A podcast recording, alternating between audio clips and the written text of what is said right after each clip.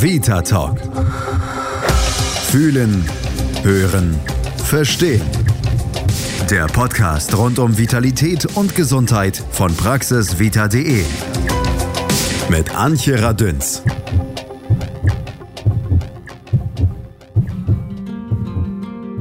Sie vergessen ihren Namen, verlaufen sich, haben plötzlich Ängste, sind unberechenbar. Eltern, wenn sie dement werden. Durch die Erkrankung verändert sich oft ihre gesamte Persönlichkeit. Alzheimer beginnt lange bevor sich die ersten Symptome bemerkbar machen, sagt Wolf D. Oswald. Er ist Professor für Psychologie an der Universität Erlangen-Nürnberg und Leiter der Forschungsgruppe Prävention und Demenz. Als Sohn oder auch Tochter fühlt man sich schnell überfordert, wie es der Schriftsteller Arno Geiger in seinem berührenden Buch Der alte König im Exil über seinen Vater eindrucksvoll schildert. Der Vater ging viel auf Wanderschaft, manchmal mitten in der Nacht, nur unzureichend bekleidet. Aber was passiert eigentlich mit Vater oder Mutter? Was genau ist denn nun Alzheimer oder Demenz? Ein kleiner Ausflug zu den barmherzigen Brüdern ins schöne Regensburg zum Klinikchef der Neurologie, Professor Dr. Henrik Pelz, hilft zu verstehen. Ja, direkt über die Hälfte aller Demenzen ähm, gehen auf die Alzheimer-Demenz zurück. Und das ist die berühmteste und bekannteste Form der Demenz. Ähm, das ist eine degenerative Demenz, bei der es letztlich zu einem zunehmenden Verfall zunächst der Gedächtnisfunktion und dann halt eben auch der Persönlichkeit im weiteren Krankheitsverlauf kommt. Und da gibt es Möglichkeiten, durch bestimmte Parameter im Nervenwasser, im Liquor frühzeitig diese Diagnose zu stellen. Wobei man sagen muss, dass zum jetzigen Zeitpunkt die Behandlungsmöglichkeiten sicherlich noch sehr begrenzt sind. Die zweithäufigste ist die vaskuläre Demenz, früher als Multi-Infarkt-Demenz beschrieben. Das sind Veränderungen im Gehirn, die auf Durchblutungsstörungen zurückgehen. Mhm. Neben den eben beschriebenen beiden häufigsten Demenzformen gibt es beispielsweise eine, die als Levy-Body-Erkrankung beschrieben wird. Und das ist eine Erkrankung, die ein Parkinson-Syndrom mit bestimmten Symptomen der Demenz paart und diese Form der Demenz ausmacht. Und wenn Sie als Neurologe einen solchen Patienten untersuchen, dann werden Sie feststellen, dass über die üblichen Symptome der Demenz hinaus, sprich Konzentrationsgedächtnisstörungen, Auffassungsstörungen, Persönlichkeitsveränderungen, dann halt eben da Störungen der Motorik vorliegen. Wenn Sie die Arme oder Hände durchbewegen, dann merken Sie so einen wechselnden Zahnradähnlichen äh, Widerstand. Die Patienten haben kleinschrittiges Gangbild, gehen gebunden und so weiter, so wie man das von Parkinson-Patienten kennt.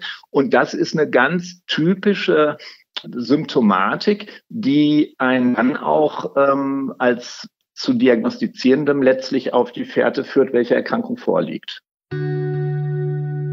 Eine Demenzerkrankung stellt nicht nur die Betroffenen selbst, sondern auch ihre Angehörigen auf eine harte Probe. Zum einen ist da der Schock über die Diagnose und zum anderen die Trauer über die langsame Entfernung. Hinzu kommt, dass auch der Umgang mit Demenzkranken oftmals nicht ganz einfach ist. Denn mit der Zeit verändern sich auch das Verhalten und die Persönlichkeit der Betroffenen.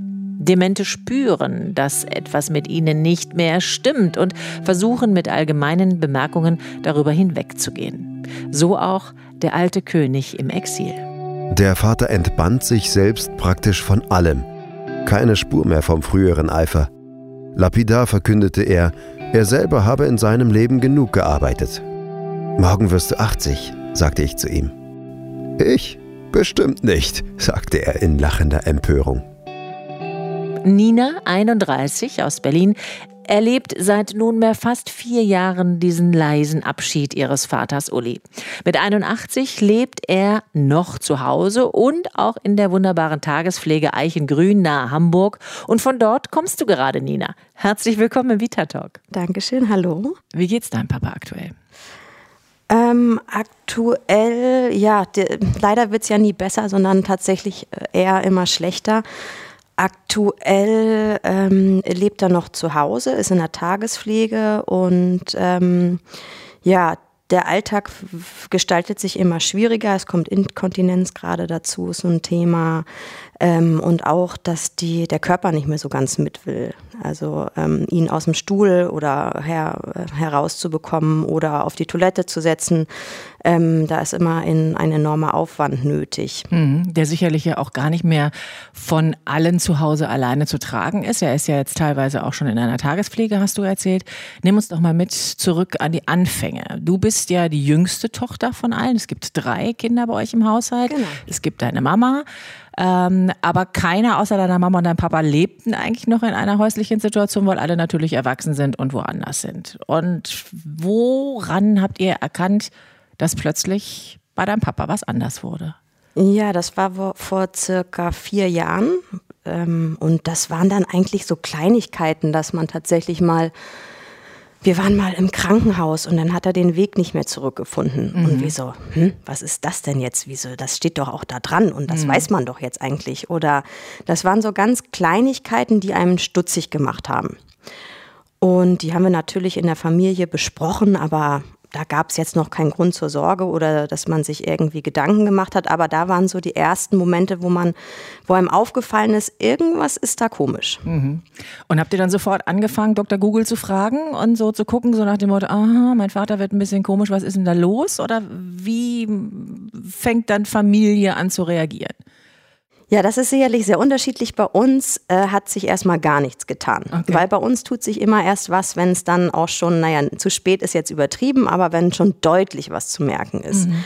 Und ähm, als die Symptome, sag ich mal, oder die, das Erkennen der Krankheit dann immer ähm, deutlicher wurden, ähm, dann haben wir natürlich einen Familienrat ähm, zusammengehalten und haben dann geschaut, okay, was sind jetzt die Möglichkeiten, was tut man überhaupt in so einer Situation? Mhm. Und äh, da sind wir eigentlich ganz klassisch zum Arzt gegangen und zum Neurologen und die haben dann ähm, die Hirnfunktion getestet und alles, was dazugehört und dann gesehen, dass dort eine Verkalkung im Hirn ähm, auf jeden Fall schon im Gange ist. Mhm.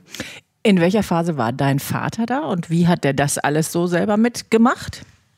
Das hat er noch ganz gut gemacht. Also er hat das auch alles noch mitbekommen. Er wusste auch, wo er war. Er äh, hat auch gewusst, dass er dann diese Krankheit hat, was für ihn, muss ich sagen, auch in Ordnung war, sage ich jetzt einfach mal so. Also er war nie ähm, auch aggressiv oder war immer auch dieser Krankheit gegenüber sehr friedvoll. Und ähm, ja, musste dann einfach mit, den Konsequenz, mit der Konsequenz leben, dass er einfach Tabletten nehmen musste. Also er hat zum Anfang Pflaster bekommen und dann irgendwann hochdosierte ähm, Tabletten dann für seinen Kopf. Das ist alles ein bisschen verlangsamt. Man kann das ja nicht aufhalten mhm. oder komplett ähm, verbessern. Es wird, die Krankheit wird nur verlangsamt. Mhm. Und gibt es denn eine handfeste Diagnose? Ja, ist da gibt benannt? es eine, genau, es ist benannt. Es war bei ihm eine Altersdemenz. Mhm. Und ähm, dann kriegst du einen Pflegegrad mhm. auch. Mhm. Ähm, das war damals, glaube ich, noch Stufe 2. Ist jetzt drei, ich glaube aber schon vier tatsächlich. Und ähm, Genau, und dann kann man dementsprechend handeln, was bei uns aber in der Familie auch äh, erstmal sehr, sehr schwierig war. Also meine Mutter besonders kam mit, dir, mit der Diagnose und mit dem Verhalten meines Vaters sehr schwer zurecht und wollte sich auch erstmal nicht helfen lassen. Und es war ihr sehr unangenehm ähm, nach außen, ähm, dass mein Vater jetzt diese Krankheit hat. Mhm. Und wie seid ihr dann damit umgegangen? Also du bist die Jüngste, dann gibt es noch ältere Geschwister, eine, Toch äh, eine Schwester und einen Bruder ja. und dann eben die Mutter und dann noch den Vater. Und irgendwie muss man es zusammen hinkriegen und äh, mit allen Befindlichkeiten umgehen.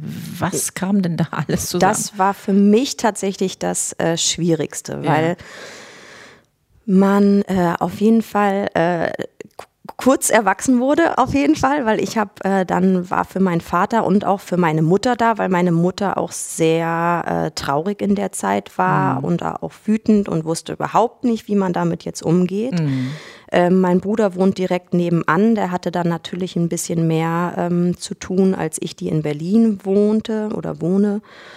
Ähm, wir ja, jeder musste eigentlich erstmal selber damit klarkommen. Und dann konnten wir erst zusammen einen Plan machen. Mhm. Und äh, der war tatsächlich so bei meiner Mutter, wir wohnen in einer sehr kleinen Stadt und meine Mutter war das sehr unangenehm, dass auch, also sie wollte dann manchmal mit meinem Vater gar nicht rausgehen, mhm. weil die Leute sollten das nicht sehen, wie es ihm geht. Mhm. Oder ne, das war, man hat sich so ein bisschen versteckt und irgendwann habe ich aber gesagt, so du kommst jetzt mal nach Berlin mhm. und dann sind wir hier zur Alzheimer-Beratung gegangen. Mhm. Okay. Und ähm, das tat glaube ich, sehr gut und auch einfach mal, um nochmal eine fachliche Auseinandersetzung mit dem mhm. Thema zu haben. Mhm. Ähm, und das hat meine Mutter dann auch mit nach Hause genommen und dann, es hat schon alles doch noch sehr lange gedauert, aber Schritt für Schritt ähm, konnte sie mit dieser Krankheit besser umgehen. Mhm. Dann hat es aber noch eine Weile gedauert, bis dein Vater in die Tagespflege kam. Das oh. war ja dann doch noch eine schwierige Phase, ja. wo man gemerkt hat, okay, es verändert sich, vielleicht wöchentlich, manchmal auch täglich, vielleicht aber auch zweiwöchentlich. Deine Mutter hatte damit schwer zu tun. Ihr seid ja nicht immer da gewesen. Also das war ja dann doch noch eine schwierige Phase und eine große Herausforderung. Also wenn man jetzt zurückguckt, ne, ich habe gesagt, vor vier Jahren hat das Ganze ja. gestartet ja. und ich kann eigentlich sagen, dass das Ganze vor vielleicht vor einem halben oder maximal einem Jahr zu einer Art Normalität wurde, mhm. zu einer Akzeptanz, mhm. dass wir alle damit umgehen können, dass meine Mutter Hilfe braucht, dass sie das endlich akzeptiert hat und mhm. äh, wir gemeinsam, es war immer ein gemeinsamer Schritt. Ne? Man, wir, wir haben alle unsere Hilfe angeboten und ich bin mit meiner Mutter gemeinsam zur Tagespflege gegangen und dann haben wir uns informiert und sie hat auf einmal gesehen, ach, das ist ganz toll dort mhm. und, ähm, es, äh, und äh, jetzt ist er dort, also in dieser Tagespflege von 9 bis äh, 16 Uhr. Mhm. Und sie atmet auf. Sie mhm. hat äh, einfach Zeit, sich in, um sich zu kümmern, Zeit, äh, um Einkäufe zu erledigen. Mein Vater kann man ja auch nicht mehr so lange alleine lassen, vielleicht mal eine Stunde. Ähm, ansonsten muss er immer betreut werden. Mhm. Du bist in dieser Zeit, während dein Vater erkrankte, ja selber Mutter geworden. Das heißt, du bist jetzt äh, Mami von einer kleinen Tochter, die mittlerweile etwas über ein Jahr alt ist. Ähm, was hat das für dich verändert, dass du in der Zeit schwanger warst, dass du äh, selber in eine andere Verantwortungssituation hereinkamst, dass du als Mutter plötzlich in einer ganz anderen Situation vielleicht auch deinen Eltern gegenüber warst? Was hat das mit dir gemacht? Ja, das habe ich auch dann erst etwas später in meiner Schwangerschaft äh, gemerkt, dass es doch ein äh, kleines Durcheinander für mich mitgebracht hat, mhm. weil ähm, ja, also erstmal tatsächlich dieses, ich meine, Herrgott, natürlich bin ich erwachsen, ich bin 37 Jahre, das ist mir schon klar, dass ich erwachsen bin, aber äh, ich wurde in der Zeit richtig erwachsen, weil ich, ähm, Mama und Papa waren nicht mehr für mich da, also schon natürlich, aber ich war eigentlich hauptsächlich natürlich für sie da. Mhm. Ähm, meine Mutter war jetzt auch, mein Kind genau ist anderthalb Jahre alt, meine Mutter war erst einmal in Berlin, als meine Tochter geboren worden ist und ähm, ansonsten geht das nicht, weil wir niemanden haben, der so lange dann auf meinen Vater aufpassen kann und die brauchen sich auch gegenseitig, die sind 60 Jahre verheiratet. Mhm. Ähm, Toll. Ja, und äh, für mich war das aber immer ein, äh, ich merke es jetzt erst, dass mich das doch geprägt hat und auch zum Teil verletzt hat. Und natürlich auch wiederum merke ich, dass meine Tochter und mein Vater sich sehr ähnlich sind. Also ich bringe meine Tochter jetzt in die Kita, mein Papa kommt in die Tagespflege. Ja. Und es ist äh, es ist einfach verrückt, weil mein Vater wird wieder zum Kind und äh, mhm. äh, meine Tochter wird äh, langsam erwachsen. Also, naja, gut, erwachsen ist übertrieben, aber äh, wird älter und lernt die Dinge, die mein Vater jetzt vergessen hat. Mhm. Und äh, das ist ähm, ja ein ganz intensives Erlebnis. Du sagst das sehr aufgeräumt. Also ich stelle mir mal vor, Mensch, wenn mein Vater so wegschwindet, also wenn ich das, was ich eigentlich mit ihm hatte, nämlich Auseinandersetzungen oder Telefonate, die ja dann irgendwann nicht mehr gehen, also wenn man merkt, es schwindet alles, er erkennt mich vielleicht auch gar nicht mehr, kann das vielleicht auch alles gar nicht mehr zuordnen, ähm, macht dich das nicht traurig? Immer mal wieder, aber in äh, dann Momenten, die vielleicht gar nicht was jetzt direkt damit zu tun haben. Also mhm. wenn ich dann mal wegen was anderes traurig bin, dann kommt das auf einmal mit hoch und dann äh, muss ich auch schon mal weinen mhm. oder einfach äh, zurückdenken und denke so, oh Gott, ich weiß gar nicht mehr, wie Papa eigentlich richtig war. Mhm. So, ich habe jetzt irgendwie diesen alten Mann nur vor mir, mhm. der mich definitiv erkennt. Er weiß, also das spüre ich. Er hat jetzt am Wochenende meine Hand genommen oder mir ein Küsschen gegeben schön. und mir mhm. war liebevoll mit mir er weiß meinen Namen nicht, er kann gar nicht mehr sprechen, aber ich weiß, wie er mich anguckt und wie wir zusammen sind, dass da, dass das hm, Tochter und Vater ist. Und, mhm. und ne, dieses Band, so wird auch, glaube ich, bis zum Ende, außer vielleicht, wenn es dann ganz schlimm wird, auch immer da bleiben. Das habe ich auch immer erfahren bei ihm. Mhm. Und ja, ich sag mal so, die Krankheit ist ja nun schon vier Jahre im Gange und man lernt damit umzugehen. Man ähm, bleibt stark auch. Also ich versuche auch stark zu sein, weil ich auch für meine Mutter da sein möchte und ähm, auch, ja, äh, ist, er ist 81, ähm, ne, in dem Alter hat äh, wahrscheinlich jeder seine, seine Krankheit äh, und so ist das jetzt bei meinem Vater und ich versuche diese Zeit, die wir noch zusammen haben, einfach so gut wie es geht zu nutzen und, und auch lustig zu sein. Und wir, wir tanzen, wir machen Musik an, wir machen Elvis Presley an und dann tanzen wir. Oder wir, ähm, ich fütter ihn mit Chips und wir haben einen tollen Fernsehabend oder sowas. Also ich versuche auch Normalität ähm, in das Ganze einfließen zu lassen und mich nicht von der Krankheit einnehmen zu lassen. Das finde ich total wichtig, weil er ist noch da, er kann auch noch seine Sachen machen und äh, wir versuchen einfach zusammen, das so gut wie möglich noch alle ähm, ja, zu Ende zu bringen. Mhm. Nun ist es trotzdem ja anders. Also auch wenn man sagt, na ja, mit 81 bereitet man sich möglicherweise schon mal darauf vor, dass es irgendwann sein kann, dass Eltern eben nicht mehr da sind. Ähm, aber jeder denkt vielleicht noch mal darüber nach, Mensch, was will ich da noch mal gefragt haben oder was hätte ich da jetzt noch mal wissen wollen oder so. Das ist ja jetzt nun was, was für euch nicht mehr existent ist, weil dein Vater sich nicht mehr artikulieren kann? Du kannst das nicht mehr austauschen? Ist das was, was du bedauerst oder sagst du einfach, nee, das findet gar nicht statt, weil so viel anderes Schönes jetzt kommt? Ja, da habe ich mir tatsächlich in den letzten Tagen ganz viel Gedanken drüber gemacht, aber mir ist auch nichts eingefallen, was ich eigentlich nochmal fragen wollte. Mhm. Ich glaube, es ist einfach so dieses plötzliche, ähm, diese plötzlichen Gespräche, auf einmal kannst du dich nicht mehr mit ihm unterhalten. Mhm. Das war so, äh, das kam irgendwie langsam und dann doch ganz schnell. Und dann war es auf einmal da und ich konnte halt auch nichts mehr daran ändern. Ich, vielleicht ist es das einfach, ich kann einfach nichts mehr daran ändern, das weiß ich. Er hatte mir vom halben Jahr, konnte er noch ähm, ein bisschen schreiben und da hat er ähm, uns Kindern auch ein bisschen noch was aufgeschrieben. So, da, da hänge ich natürlich sehr dran, ja. auch wenn das manchmal auch ein bisschen Quatsch war, was er da geschrieben hat. Aber, aber, aber auch ganz, ja, und auch, auch so ein bisschen, wie er sich fühlt, so emotional. Ähm, man hat man konnte merken, dass er traurig ist. Das merke ich manchmal jetzt auch. Er, er, weint auch manchmal, sagt meine Mama, und sagt, er ist traurig. Er, es ist ihm bewusst, wo er steht. So. Ähm, aber natürlich ist das mein Papa, der war mal der Fels in meiner Brandung. Mhm. Und äh, den, den gibt es jetzt nicht mehr, so wie er mal war. Aber er ist noch da und wie gesagt, wir sind liebevoll miteinander. Und für mich ist auch immer der Tod der gehört zum Leben. Wir sind irgendwann alle in dem Alter, wo wir gehen müssen und ähm, ich genieße die Zeit, die wir jetzt haben. Wie ist das mit dem Rest der Familie? Du hast gesagt, deiner Mutter geht es besser, seitdem dein Vater in der Tagespflege ist. Ähm, wie gehen deine Geschwister damit um? Haben die einen ähnlich positiven Blick auf die Situation inzwischen gewonnen? Seid ihr näher zusammengerückt? Merkt dein Papa, dass ihr alle noch mehr da seid? Nee, ich glaube, mein Papa merkt das leider nicht mehr. Ich glaube, der, der freut sich, wenn wir kommen, mhm. aber ansonsten ist da nicht mehr so viel ähm, Reaktion mhm. oder kriegt er irgendwie was mit. Ähm, wir sind als Geschwister, haben wir das, würde ich schon sagen, äh, familiär toll geregelt. Wir mhm. haben eine WhatsApp-Gruppe, in der wir uns immer updaten. Wie mhm. gesagt, mein äh, Bruder, die wohnen Haus an Haus zu meinen Eltern. Man kann immer mal sagen, geh doch bitte einmal rüber und schau mal, ob alles in Ordnung ist. Mhm. Ähm, jetzt ist Papa letztes Mal aus dem Bett gefallen. Meine Mutter konnte ihn nicht wieder reinheben. Dann äh, ist er schnell mal rübergegangen. Ansonsten, glaube ich, verarbeitet das jeder auf seine Art und Weise und man muss auch jeden seinen Raum lassen, diese Krankheit ähm, in seiner Art und Weise zu verarbeiten. Also manche sind da schneller mit, ich bin vielleicht ein bisschen mehr rationaler, der andere ist ein bisschen mehr emotionaler.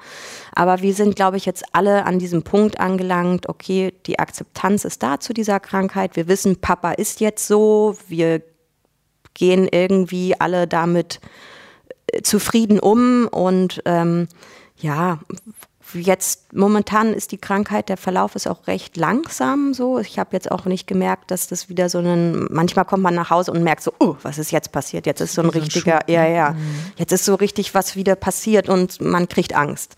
Und momentan ist es so, wie es ist und ähm, da sind wir gerade ganz ruhig miteinander und ähm, schauen, schauen einfach positiv in die Zukunft. Mhm. Gibt es so eine Art Prognose? Kann man das überhaupt voraussagen, wie nee. sich die Krankheit entwickeln wird?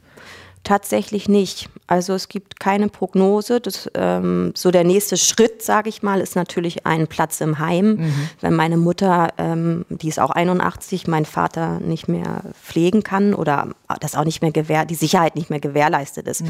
Weil wenn der jetzt ein paar Mal aus dem Bett fliegt und äh, das funktioniert leider nicht, ne? das mhm. kann meine Mutter mhm. dann nicht mehr leisten. Ähm, aber grundsätzlich ähm, weiß man es einfach nicht. Also das gibt leider gar keine Prognose. Wir sind einfach nur sehr zufrieden, dass mein Vater, ähm, diese Krankheit bringt ja oft ein Aggressionspotenzial mit mhm. oder auch eine, eine sehr Veränderung des Wesens, yeah. dass das bei meinem Vater nicht passiert ist und er sehr friedvoll ist und auch sehr liebevoll mit meiner Mutter. Er liebt es, ihr ein Küsschen zu geben und er mag das so richtig noch, so dieses liebevolle Miteinander und ähm, da sind wir sehr froh drüber. Mhm, mh. Wie ist denn die Unterstützung, weil man hört ja ganz oft in solchen Situationen, dass die Leute die Hände über dem Kopf zusammenschlagen und sagen, ja, jetzt waren wir in einer Situation und dann ging das los. Weder Krankenkasse noch Pflegekasse noch Ärzte noch Heime. Wir hatten eigentlich gar keine Unterstützung. Das klingt bei euch alles ganz anders. Mm, ja, aber ich glaube auch, das hat ist unserer Familie geschuldet, geschuldet mhm. genau, dass wir da zusammengehalten haben und auch uns informiert haben. Ja. Es gibt ganz, ganz, ganz viele ähm, Stellen, wo man sich melden kann, ob das jetzt Alzheimer oder Demenz ähm, Unterstützung ist. Es gibt auch ähm, Ah, Selbsthilfegruppen ja, dazu für genau, ne? Selbsthilfegruppen. Also mhm. es gibt unheimlich viel, muss man tatsächlich nur einmal den Begriff googeln und mhm. im Netz findet man sämtliche ähm, Orte, wo man sich melden kann. Was halt wirklich sehr positiv bei uns war, dass die Ärzte uns auch immer gleich eigentlich geholfen haben und auch meiner Mutter ähm, Anlaufstellen an die Hand gegeben haben. Die Pflegekasse hat immer alles übernommen. Wir haben jetzt gerade eine neue Dusche einbauen lassen, damit mein Vater keine Stufe mehr steigen muss. Mhm, mhm. Oder ähm, die Pflege, also der Pflegegrad wurde immer angepasst und meine Mutter bekommt ihr Pflegegeld, weil er ja zu Hause ist. Ähm, man muss sich informieren, das ist unglaublich wichtig und es gibt wirklich unheimlich viele Möglichkeiten, wo man Hilfe in Anspruch nehmen kann. Und das würde ich auch wirklich jedem empfehlen, frühzeitig zum Arzt zu gehen, zu einem Neurologen, einfach das mal checken lassen, zu schauen, okay, wo steht man, in welcher, ne, wo, welche Pflegestufe kann man beantragen, wo kann ich mir Unterstützung holen und ähm, das von Anfang an sich nicht nicht verstecken, sondern rausgehen und sich trauen und der Krankheit auch einfach äh, in die Augen schauen und zu gucken, ähm, genau, wo kann ich mir Hilfe holen. Nun ist das ein sehr leiser, vielleicht ganz langer Abschied, den du durchlebst oder den ihr durchlebt von eurem Papa oder deine Mutter auch von ihrem Mann. Was wünschst du dir? Für dich, für eure Familie, für deinen Vater? Ich wünsche mir, dass der Abschied genauso friedvoll verläuft, äh, wie die Krankheit ähm, gerade ist. Dass mein Vater keine Schmerzen hat, dass er ähm, weiterhin glücklich ist und dass es irgendwann einfach friedvoll zu Ende geht. Für meine Mutter, die ja dann allein in einem großen Haus ist, wo wir eigentlich vorher zu fünft gelebt haben, mhm. ähm, die Stärke und die Kraft äh, für sich alleine ähm, dann zu sorgen. Wir sind natürlich alle da und ich glaube aber auch, ähm, wenn jemand so viel Kraft und so viel Hilfe seinem Partner gegenüber schenkt, dass es dann auch wirklich schön ist, vielleicht einmal dann auch wieder nur für sich da zu sein. Ne? Also sie kann wirklich gar keinen Urlaub machen oder jetzt mal ihre Enkelin in Berlin besuchen, mhm. ähm, dass sie da einfach wieder die Kraft findet, die schönen Dinge des Lebens zu, zu sehen und auch einfach dann nach Berlin für eine Woche zu kommen. Ähm, und für uns, ähm, ja, dass wir weiterhin als Familie so gut zusammenhalten und unseren Papa immer so in Erinnerung behalten, wie er war. Also war einfach ein ganz toller Mensch und wir lieben ihn alle sehr und vielleicht bleibt er uns ja auch noch ein bisschen erhalten. Also ich glaube schon. Das wünsche ich euch allen von Herzen, vor allen Dingen, dass es wirklich so weitergeht, wie das von euch gewünscht ist und dass es für dein Papa so gut wie es geht eben weitergeht. Ganz viel Kraft dir, deiner kleinen Familie, eurer großen Familie ja, und dir ganz, ganz lieben Dank, dass du so offen warst. Und ich glaube, dass viele Zuhörer von dieser liebevollen Art ganz viel mitnehmen und es eine schöne Botschaft war, wie man damit umgehen kann. Vielen Dank, Nina. Dankeschön. Aus Ninas und Ulis Geschichte nehme ich mit, dass viele Angehörige, die mit einem erkrankten Familienmitglied zusammenleben, davon profitieren, wenn sie gut über das Krankheitsbild der Demenz informiert sind und wissen, wo sie Beratung und Hilfestellungen für den Alltag finden. Anregungen dazu gibt es in den Show Notes zu unserem Vita Talk oder beim Stöbern auf praxisvita.de. Ein paar gute Tipps, aber schon jetzt. Wichtige Gewohnheiten beibehalten. Papa oder Mama sollten so lange wie möglich zum Beispiel an ihrem geliebten Stammtisch oder dem Kaffeebesuch mit Freunden oder Freundinnen teilnehmen dürfen. Das gibt ein Stück Vertrautes und Sicherheit zurück. Auf einen gleichbleibenden Tagesablauf achten. Zu viele oder zu belastende Aktivitäten wie Lärm oder Gedränge verunsichern die Betroffenen. Nicht streiten. Demenzkranke folgen einer anderen Logik und sind mit Argumenten in der Regel nicht zu überzeugen. Unnütze Wortgefechte, die nur für schlechte Stimmung sorgen, also vermeiden und lieber versuchen, Konflikte vielleicht durch Ablenkung aufzulösen. Gelassen bleiben. Nehmen Sie Gefühlsschwankungen und Aggressionen nicht persönlich. Sie können sehr belastend sein, aber sie sind typische Symptome der Erkrankung. Hilfe annehmen tut gut. Geduld haben üben. Sprechen Sie deutlich und langsam und in einfachen kurzen Sätzen. Wiederholen Sie das Gesagte nach Bedarf und geben Sie Ihren Eltern ausreichend Zeit zu reagieren. Geben Sie Orientierung. Große Uhren, gut lesbare Hinweisschilder, zum Beispiel auf Schubladen oder Regalböden, ein Kalender mit dem aktuellen Datum und wichtige Mitteilungen auf einer Tafel können für Patienten die zeitliche und räumliche Orientierung erleichtern in Kontakt bleiben. Im Verlauf der Erkrankung wird die sprachliche Verständigung immer schwieriger. Umso wichtiger ist es, durch körperliche Nähe, Blicke und Gesten in Kontakt zu bleiben. Kuscheln unbedingt erwünscht. Schöne Erlebnisse aus der Vergangenheit hervorkramen. Das Langzeitgedächtnis bleibt bei Demenz zu Beginn noch erhalten und durch schöne Erinnerungen lassen sich bei Mama oder Papa oft positive Gefühle hervorrufen. Sich selbst nicht vergessen. Die Betreuung und Pflege von Demenzkranken ist selbst für Fachkräfte eine große Herausforderung. Um wieder Energien auftanken zu können, ist eine Auszeit auch wichtig. Verteilen Sie die Verantwortung auf mehrere Schultern. Früher hatte ich nie Dienstboten, sagte die alte Dame neulich in einem Seniorenheim, als die Pflegerin sie auf die Toilette begleitete. Ich bin Antje Radüns. Passen Sie gut auf sich und Ihre Lieben auf. Vita Talk. Fühlen, hören, verstehen. Der Podcast rund um Vitalität und Gesundheit von praxisvita.de. Ihr habt Fragen oder kennt vielleicht einen interessanten Krankheitsfall? Dann mailt uns an podcast.praxisvita.de.